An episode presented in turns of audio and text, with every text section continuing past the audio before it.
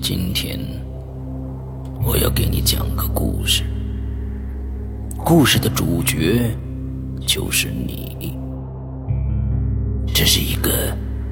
极其恐怖的鬼故事，但千万别害怕，因为你就是鬼。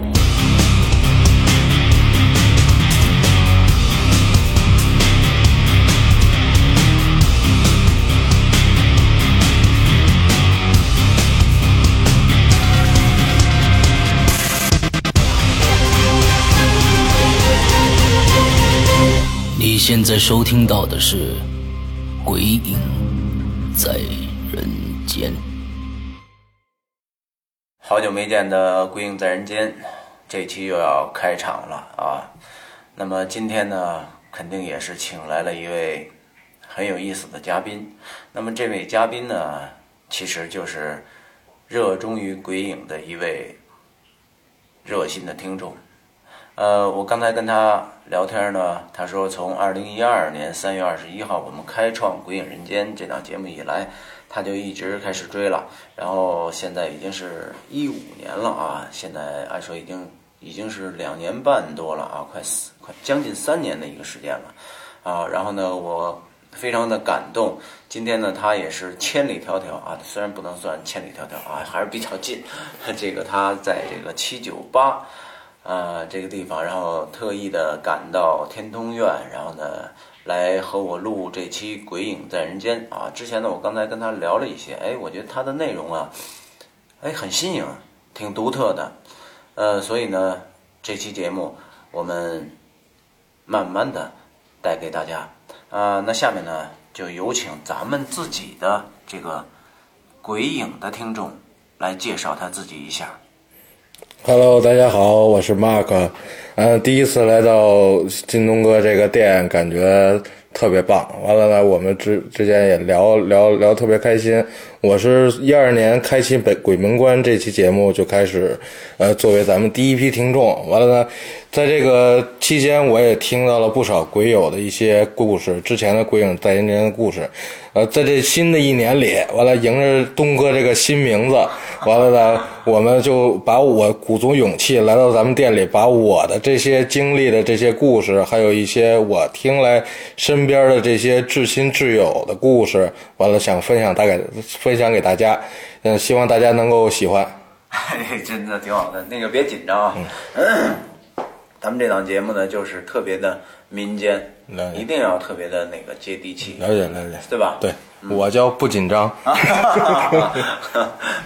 哎，刚才那个 Mark 说的非常好啊，这个我们俩呢也祝大家新年快乐啊！现在已经步入二零一五年了，呃，这从新的一年开始呢，希望我们的听众啊，我们所有的鬼友都都能够平安吉祥啊！祝你们开心快乐，好吧嗯，？大家新年快乐。嗯，好，那那个咱们就开始来聊聊好你自己的事儿 啊。好的。嗯，咱们先从哪儿开始呢？呃，我首先先讲讲一下我姥爷的一个他经历的故事好好，啊。我我首先我给大家介绍一下，就是我是一个东北人，呃，生在东北，长在北京。我姥爷呢是一个老战士，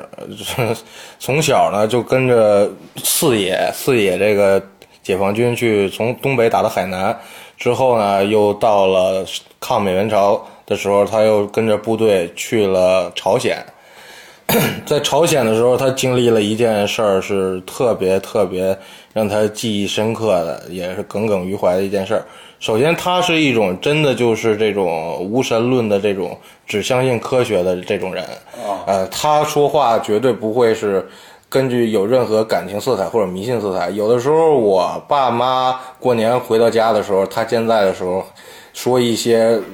这种有一些鬼啊神儿的这种事儿，他都是坚决非常的排斥。对对对，非常排斥。完了就是，就像科学打伪科学一样，就是给你就是一样一样的掰着对。对对对对对但是我可以理解，就像这个您姥爷这种，这个拿着枪上上战场的对这这这种人，那身上一定是那个血气方刚。对对对，他是就照他的原话就是，我是睡着冻硬了的战友的尸体从鸭绿江回来的。哎，对他他就是这么一个人，就是到死那会儿，他也是腰上有一块炮弹的弹片没取出来。哎呦是吗？对对对，完了就是这么一个人。但是我特别小的时候，呃，我听他说过一个故事。这个契机呢，就是我刚才跟东哥也是开玩笑的在说这个，我就是那个看了三百遍《西游记》的人。对，《西游记》里有一条小白龙，完了，我那会儿就特别喜欢这个白龙马这个角色。对对对，就由这个引出来的这个故事呢，就是。他看我特别喜欢，完了他就给我讲了一个就是类似关于这个白龙的故事。呃，是这样，就是他在朝鲜的时候呢，就是经历过一次特殊的任务，到现在他也没弄明白。但是呢，他觉得这个他所见到的这个东西是咱们正就是正常这个世界里不应该出现的这么一个东西。嗯、他什么呢？对他认为那个就是一条白龙。完了，他这个事儿发生呢，就是他在朝鲜的时候，有一次执行任务，就是要开车开到一个指定的地方，因为他是坦克兵嘛，坦克兵。呃，在这个朝鲜战场上，就是车这种东西，其实咱们这个朝鲜战争的时候，就是不是很多，呃，补给的困难。但是这个任务就是重要，它重要体现就是要开车去执行，而且还是冒着这种枪林弹雨，上面有美国的飞机这种这这种环境下，完了他要去做这个事儿，这他不知道，首长问就是告诉你你去哪儿，什么时候去，带上几个人，带上什么人去，完了就别的就不要再打听了。军队嘛也是这样，就是不要问为什么。呃，他到了指定地点集合了以后，他看到了一个让他这辈子他我觉得他都是忘不了的，耿耿于怀，就是记在心里的这个事儿，也是我觉得就是彻底的颠覆了他他自己的这种世界观、价值观的这个体现。他就看到在河边有一个白色的一个东西，他当时的原话就是东西，他也没说是是人还是动物，他他就没法形容，就超出了他的认知了。完了，他身边的几个战友也傻了，就完全不知道怎么应对了，就是一个白色长长的一个，他觉他觉得这就是咱们传传说中的龙，在湖边儿上，河边儿上。还是还是河里边，河边上河滩上，河滩上。对，河滩上。就是有这么一条他所谓的白龙，这么一条龙躺在那儿，完了呢还锁着铁链子，这个铁链子还锁着铁链，对对对对对，这一个铁特别特别粗的铁链子，就照他说，就是有一个胳膊，就是这个手腕子这么粗的铁链子，铁链子，对，锁着锁着，完了那龙就扑哧扑哧的就搁那儿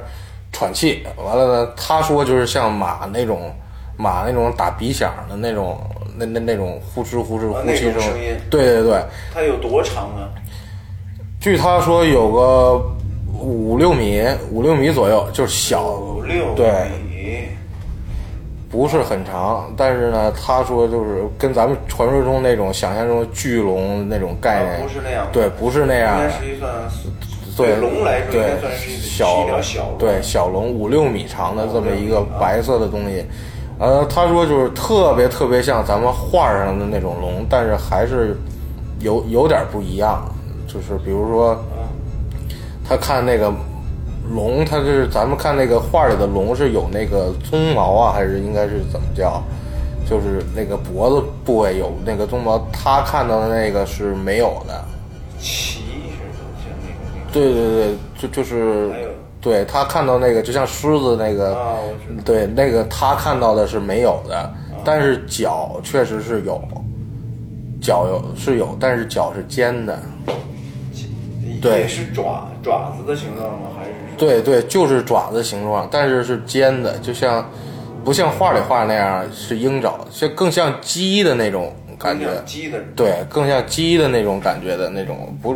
鸡的鸡的手是不是这种弯的这种钩儿啊？鸡是这种稍微更平一点儿的啊，它的四只脚是这样的，完了浑身通白，就是朝鲜那会儿就是也是，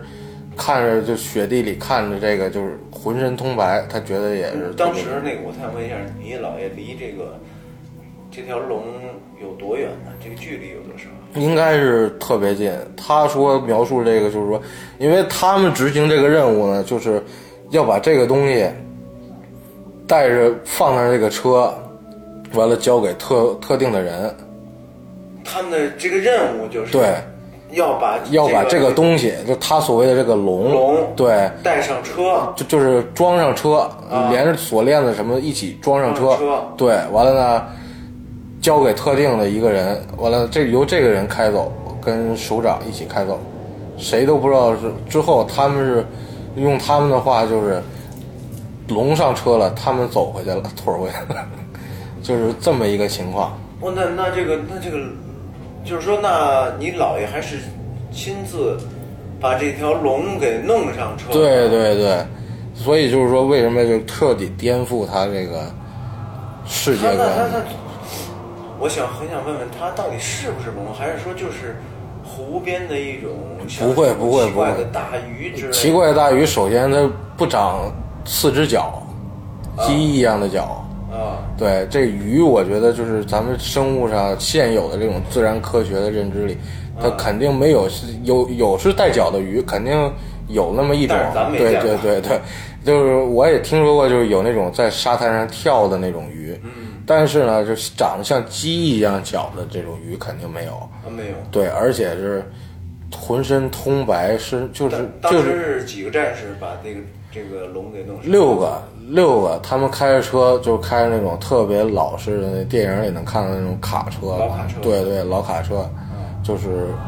开到那儿以后，那儿已经有人在等了，完了好像还有一个当地的一个朝鲜的那种，就就是老乡吧，只能叫老乡这种概念的这这这个人，完了他们在说什么东西，还有一个翻译，也不知道是怎么回事儿。呃，但是他呢，作为这个执行的，也不能去过去问首长去怎么样怎么样，完了只能是首长下命令，让你干什么你就干什么，让你说话你就说话，让你不让你说话你就不能说话。哎，那我想就是说，那个听你讲完哈，是不是就是说，他们部队已经已经抓到了这个所谓这条龙之后，然后让你姥爷去把它这个转移到另一个地方？呃，不是不是，首先，呃，我听这个故事的意思呢，大概就是说，他们那会儿就是冬天嘛，冬天他觉得就就他们都听见了，就是晚上打那种惊雷，冬天打惊雷，对，就是轰隆轰隆，他们以为炮声呢，因为他们都是那会儿还在打打仗期间嘛，在那个在在朝鲜朝朝鲜边境，不是，就是在应该是朝鲜很深入的地方了。啊就在朝对鲜，对，就在朝鲜境内了，已经。哦对，北朝鲜境内那会儿，就是他是坦克连嘛，他是开坦克的一个一个兵。完了，他们那会儿就是觉得就应该是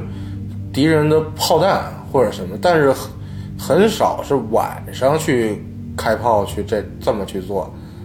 很很很反常。所以呢，他就就觉得是开炮，但是呢，他没往打雷那方面想。一般正常人谁想就是大冬天，大冬天的晚上打雷。但是第二天他就接到这个任务抽调，因为他们那个驻防地方应该是离那是最近的，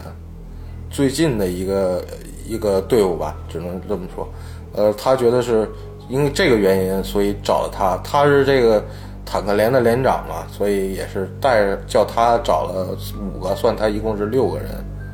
完了一起去的那个地方。当时那儿就已经是有人在了，就是呃这边的志志愿军吧，应该叫志愿军，志志愿军的这个领导，还有那个朝鲜的人民军的领导，还有当地的几个老乡。据说是啊他猜就是老乡发现的这个，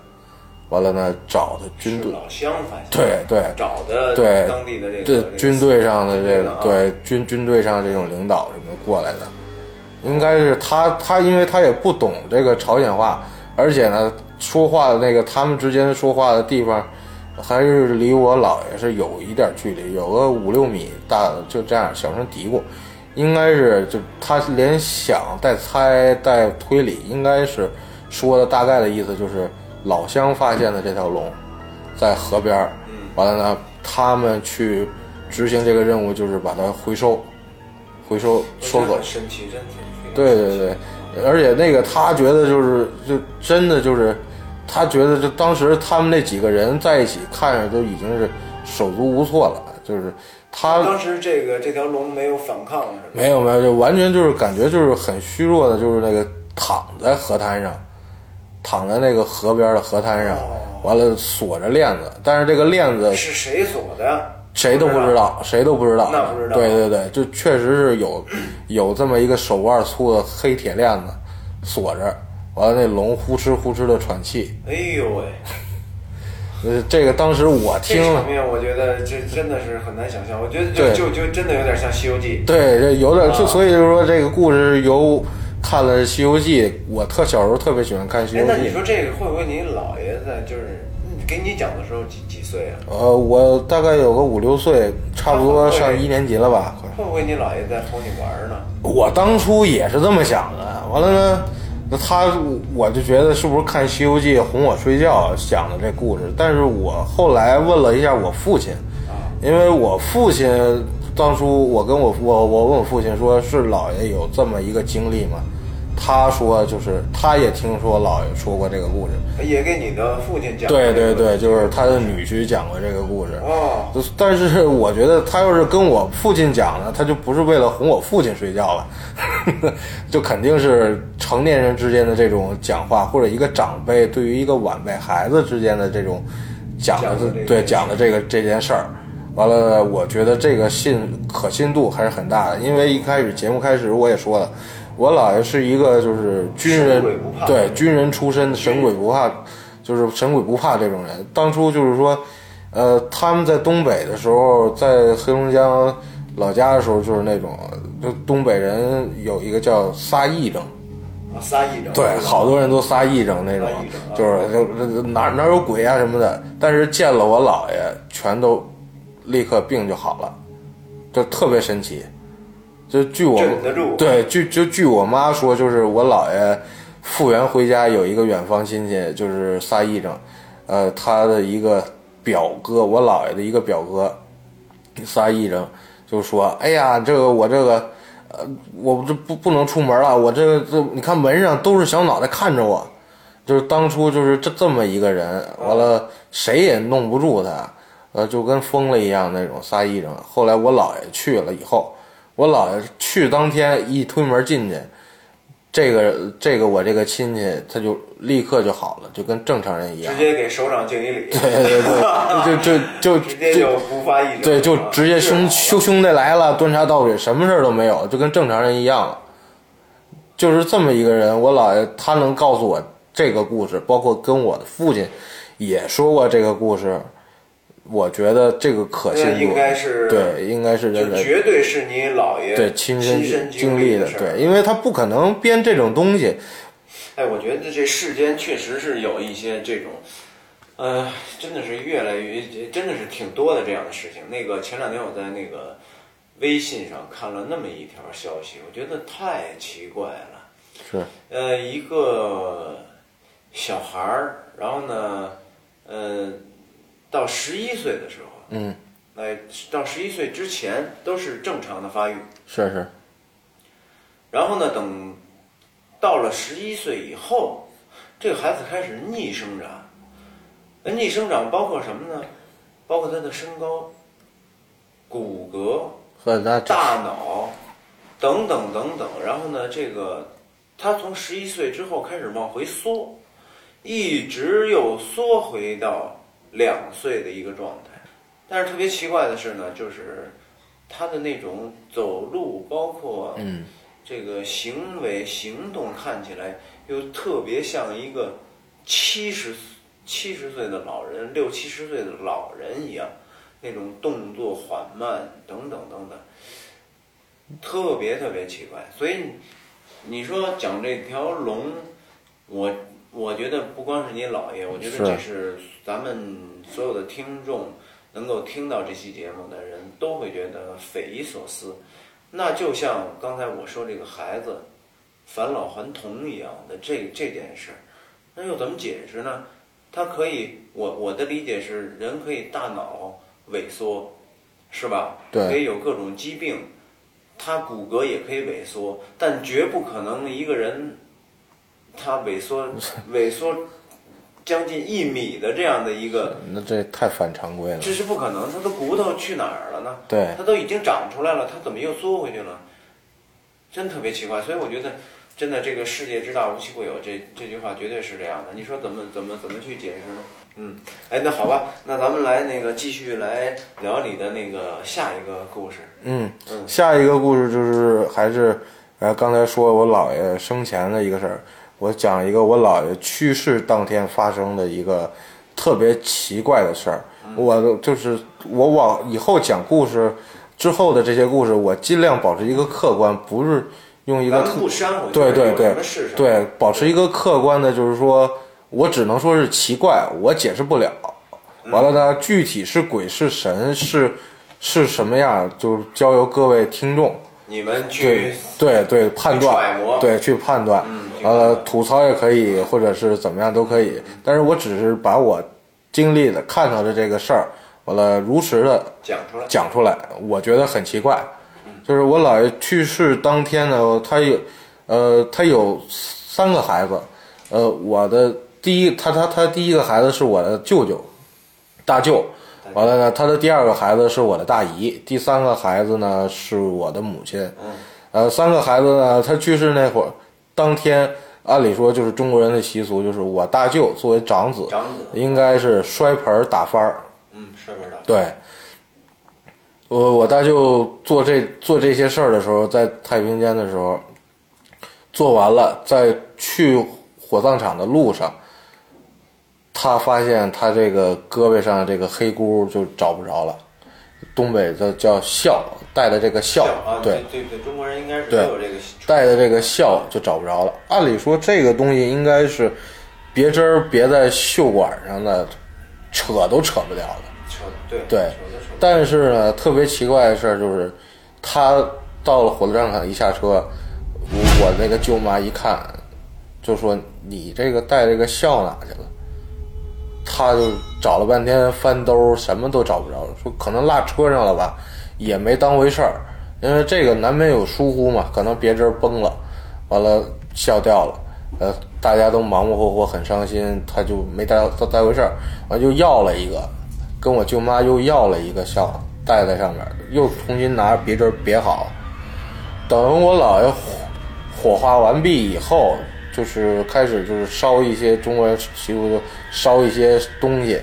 纸纸马呀，什么房子呀，金银的，对对对对，纸纸马，烧完这些东西，他到饭店，因为来了好多从，因为我我讲了我是东北人嘛，呃，从黑龙江那边来的亲戚来到沈阳，呃，去表亲，应该是来的人都应该是管我姥爷叫舅，舅舅，这么一群人，我们要所以，我我大舅作为唯一的儿子，肯定要出面去招呼的大家，招待大家，还有一些邻居啊帮忙的这些亲朋好友，要请大家吃顿饭，完了就把这事儿就算了了。吃饭的时候，就是从火葬场出来到饭店的时候，他发现第二次他这个笑了又没了，黑姑对，黑姑又没了。又没了，对，他记就是我始终都是在旁边看着呢，我也没注意他什么时候是没的。但是到了现场以后，我舅妈又问他：“你这个笑到底哪儿去了呀？”这会儿，你说第一次可能是疏忽，但是第二次绝对事儿没有，就是那不可能再对丢啊！对对对，不可能再再怎么粗心大意的这这这种事儿，他不可能再丢。但是确实是没了，别针儿也没了。别针儿也没了，对对对，别针儿也没了，笑也没了，因为你看他那个黑箍是用别针儿别在袖管上的，结果就是别针儿也没了，那个黑箍也没了。这会儿我就一看这个事儿，就有点儿就是我，他是一个特别内向的人，就是呃，我跟他在一起都不怎么说话那种，就是内向到这种地步的人，哦，就是当天就是在饭店就已经就是就是比比告别追悼那会儿还要痛苦的那种哭，就是掩掩就是掩面而泣吧。嗯，一个大男人就那么哭，呜呜的哭，完了呢也不知道怎么回事，劝劝劝好了，因为还有很多事儿要忙，乱乱活活的，完了又找了一个黑姑带上了，带上了以后，这个事儿吃饭这个阶段完了，回到家里送，呃，东北话叫送且儿，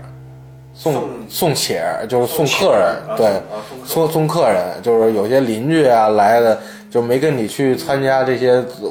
葬礼啊什么的，但是呢，呃，街里街坊的过来看一眼对，到家就开始送且儿的时候，就发现这第三个姑也没了。哎呦喂，特别奇怪，特别奇怪，就是说每一个肯，你要说就是就在在肩膀上就这么搭着，或者是就这么穿着，没拿别针儿，这个可能我理解就是没了，甩的丢三次，对呀、所以就是特别奇怪的这件事儿，就是说有一有二，完了再有三，三次都没了。这会儿我舅舅已经是面临着是这情绪上就已经是波动特别大，怎么回事儿啊？就就已经跟这儿就跟这儿有点歇斯底里，就爸爸怎么回事啊？怎么回事？就一直就这么着，完了呢，就就是因为这个东西在中国人传统里就是带孝嘛，你这个东西要是丢了三次的话，我觉得就是在他的这种印这价值观里，就可能就是爸爸对我不满意啊，还是怎么样。啊，但是呢，我舅舅跟我姥爷关系特别好，呃，一直从结了婚以后，我舅舅也没出去单过，一直是跟我姥爷在一起，就是伺候我姥爷。我姥爷就是就在那一天，我舅舅就觉得就是可能是我姥爷走那天他没在，因为最后最后最后走那天是我的姨父，就是我那个大姨，她我姥爷的女儿二女儿，对，第二个女儿的她她的老公我的姨父在身边儿给他买的寿衣，那天还特别奇怪，特别奇怪，就是电梯也坏了，他从病房跑到楼下，应该有个十层左右，楼梯完了又跑上楼梯，就一直忙活。那天我舅就没在身边儿，哦，哎呀，可能说是就是因为这个，但是我还是一个一个新青年吧，我觉得就可能这个事儿只是他们想的，但是我觉得这个事儿真的很奇怪，三次就没了。旁边那个从黑龙江那边来的这亲戚呢，也我我也也，因为我觉得那个就是说从唯物论上讲，这三次消失的确很不正常。但是如果咱们从唯心主义来说这件事儿呢，我想是，因为之前你刚才说姥爷和你的大舅这个感情非常好，对对对他有可能你的姥爷是为了走了之后，嗯，不想让你大舅那么伤心。对对对对啊，这个不要再去挂念。对对，京东哥说这个意思也是，就是我那几个远方的表姨，当时安慰我舅舅的话，就是说，不，我姥爷呢，就是临走前就一直就拍着这胸，就是左胸胸前心脏那儿，完了就一直在拍，一直在拍，谁也不知道是怎么个意思，完了最后就就去世了，走了，走了以后，这会儿身边倒班就那天就正好是我大姨夫。我姨夫在那儿，所以跑的这些买的寿衣、联系医院等等这些东西，办手续啊，都都是我那个姨夫去做的这个事儿，在那儿盯着，所以这个事儿最后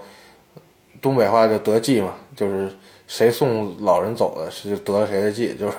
这这个就是我姨父得了计了，但是呢，我作为儿子的这个我舅舅，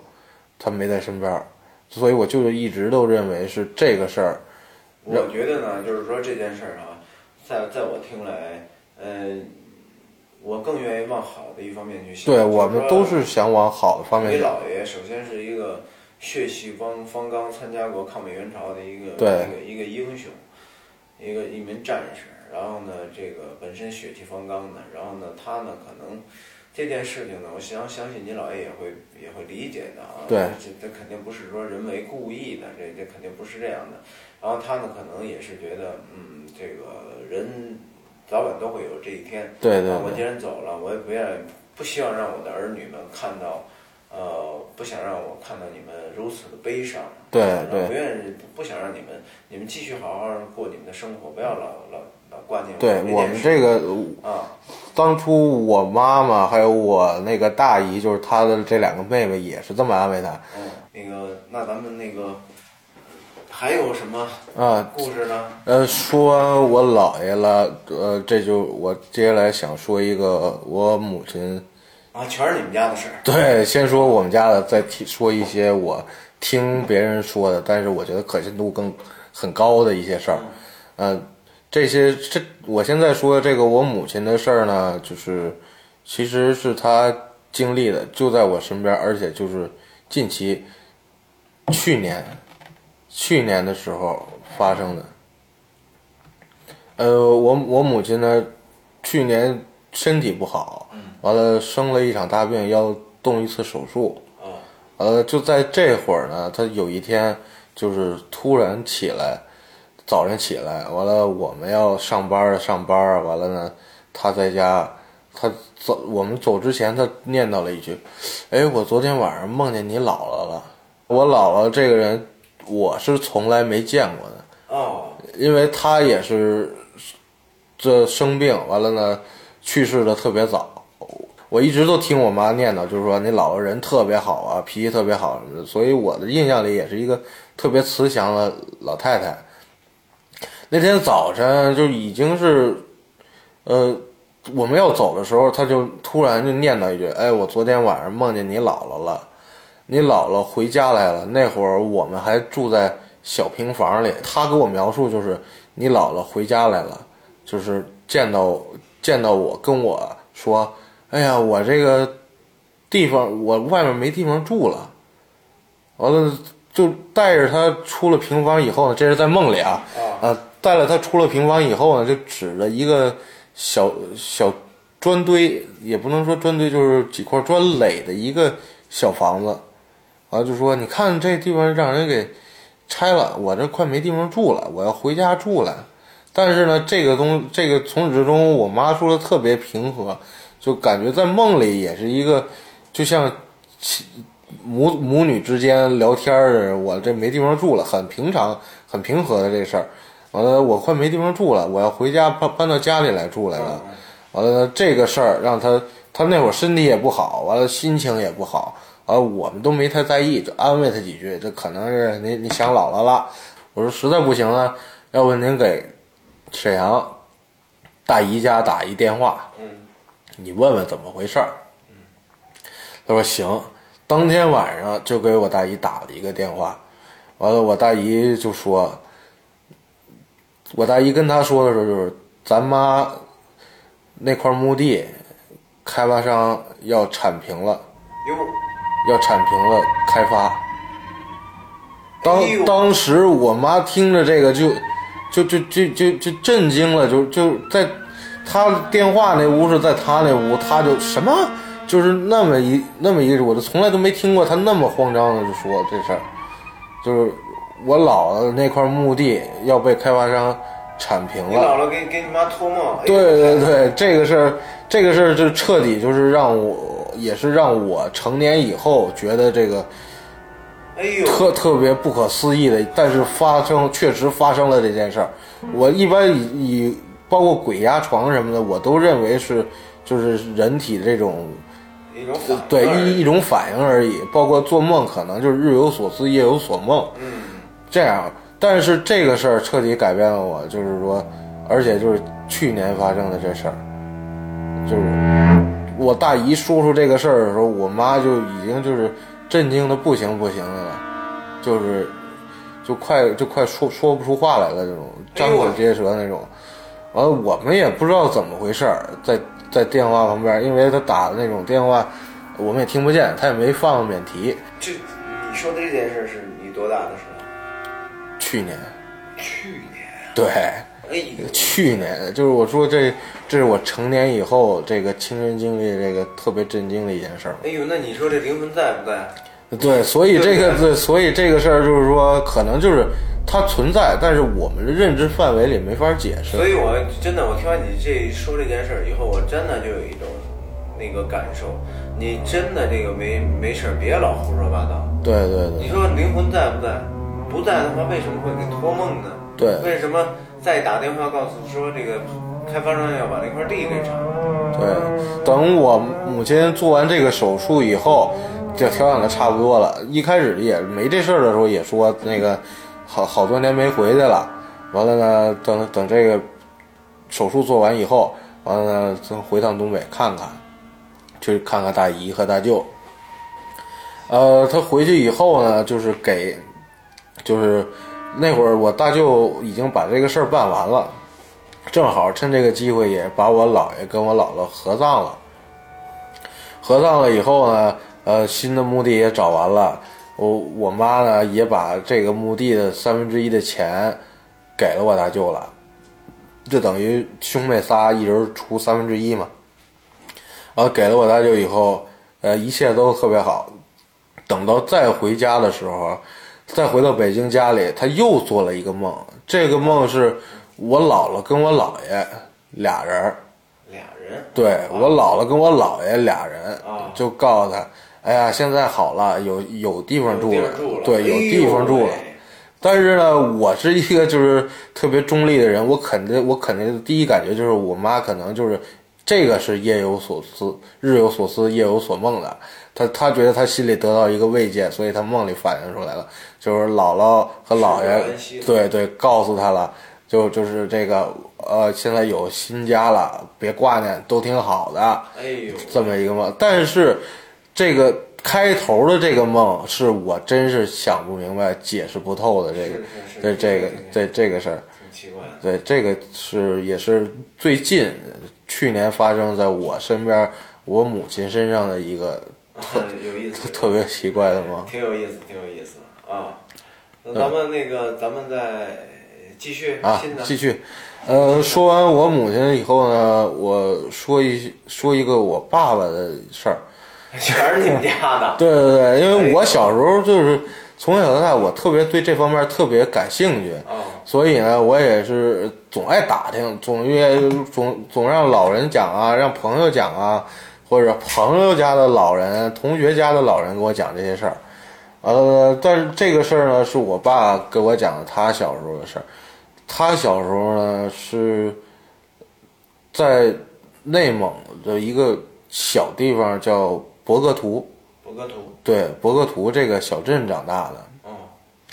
呃，他我爷爷跟我奶奶呢是在沈阳，沈阳结婚以后，呃完了生下的我我我父亲，我父亲呢从小呢，但是没在他父母身边长大，是在他他叫姑姥姥，就是他姥爷的妹妹，姑姥姥家长大的。嗯，这个姑姥姥家呢就在博格图这个地方。就照他说，我小时候是住着俄式俄式的铁皮别墅，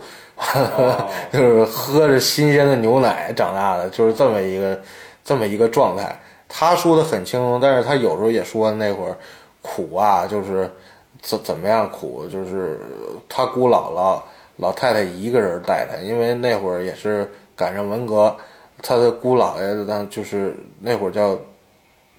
呃右派吧还是什么？对对对，呃，遭批斗。对，遭批斗，因为他那会儿是铁路专家，专门修铁路的这种专家。完了，就是有有点钱，因为拿的要比平时工人的要多多一点，有有些钱，那就完了对，那就完了，这这就是枪打出头鸟。对，但是呢，对我姥爷，呃不不是这个他姑姥爷对他是特别好的。他给我讲，就是我小时候就特别骄傲的时候，我小时候我姑姥爷给我一块瑞士的梅花手表，梅花牌的手表。哦就是你现在查查这梅花牌的手表，不知道啊。梅花表多少钱？现在得多少钱？三十多万吧，三十哎人民币。有三十多万。对，那会儿说谁家有一上海牌的啊手表啊，都已经是特别牛了嗯。但是我姑姥爷给过我一块，就是我出生那会儿，给过我一个出生的礼物，就是梅花牌的手表，说现在留着，现在估计不止三十万。对，就是那么一个老头儿，对他特别好，特别喜欢他，因为呃，他姑姥爷跟他姑姥姥呢就没有孩子，呃，正好他去了以后呢，就给这俩老人添了不少欢乐。但是呢，就赶上这个时代不好，我姑姥爷就被打成义务派，就含含冤而死，去世了。就从那以后就有一个特别怪的怪事儿，就每天晚每到晚上。有连续那么一两个星期，就是在他姑姥爷去世的时候之后一两个星期，他晚上总是往外面跑。就是他跟姑姥姥睡觉的时候，总是扑噔一下自己起来了。那会儿他也也就有个四五岁那样。他是从来没有梦游这个病的人，就是包括到现在他也不梦游，不不什么。就是突然就不能起来，就往外跑，跑着的。我觉得梦游一般，在我的印象里，我是没见过梦游，但是梦游的不会跑。我觉得他就是往外跑，完了呢，怎我那他的姑姥姥怎么拦都拦不住，跑出去，完了一会儿就回来了，问他你干嘛去了？我也不知道。嗯，他就说我也不知道，就就特别奇怪。完了，我那姑姥姥就觉得这事儿不对。就找了一个他们那儿那个博格毒那个地方，一个就算是一个半仙之体的人，会看事儿、会了事儿的这么一个人。对，完了就是给他看，就说这个就是你们家老头子想这大孙子了，想大孙子，所以夜夜就是来看看他。完了呢，就说这个就怎么解决呢？就你给他。烧点东西，烧点钱呀，完了呢，烧俩小孩啊什么的，就是那纸人陪陪他也就没事了。然后他也是半信半疑的嘛，就是还是说，哦，我爸爸这一阵儿家里就是知识分子居多，包括我爷爷奶奶是大学生，完了呢，他们这个我这个爸爸我爸爸的这个姑姥爷呢，也是受过高等教育的，就是。修铁路的这方面专家嘛，肯定文化也不是特别低。他们的家庭也是特别西化那种，不是很认可这个事儿。完了，但是已经是这样了，他就半信半疑的，就就去做了这件事儿。结果烧完的那天晚上，就就就好了。我父亲就再也没往外跑过了。好了，这期我们先聊到这儿，下期。我们继续收听关于小马的那些匪夷所思的事情。我们下周再见，拜拜。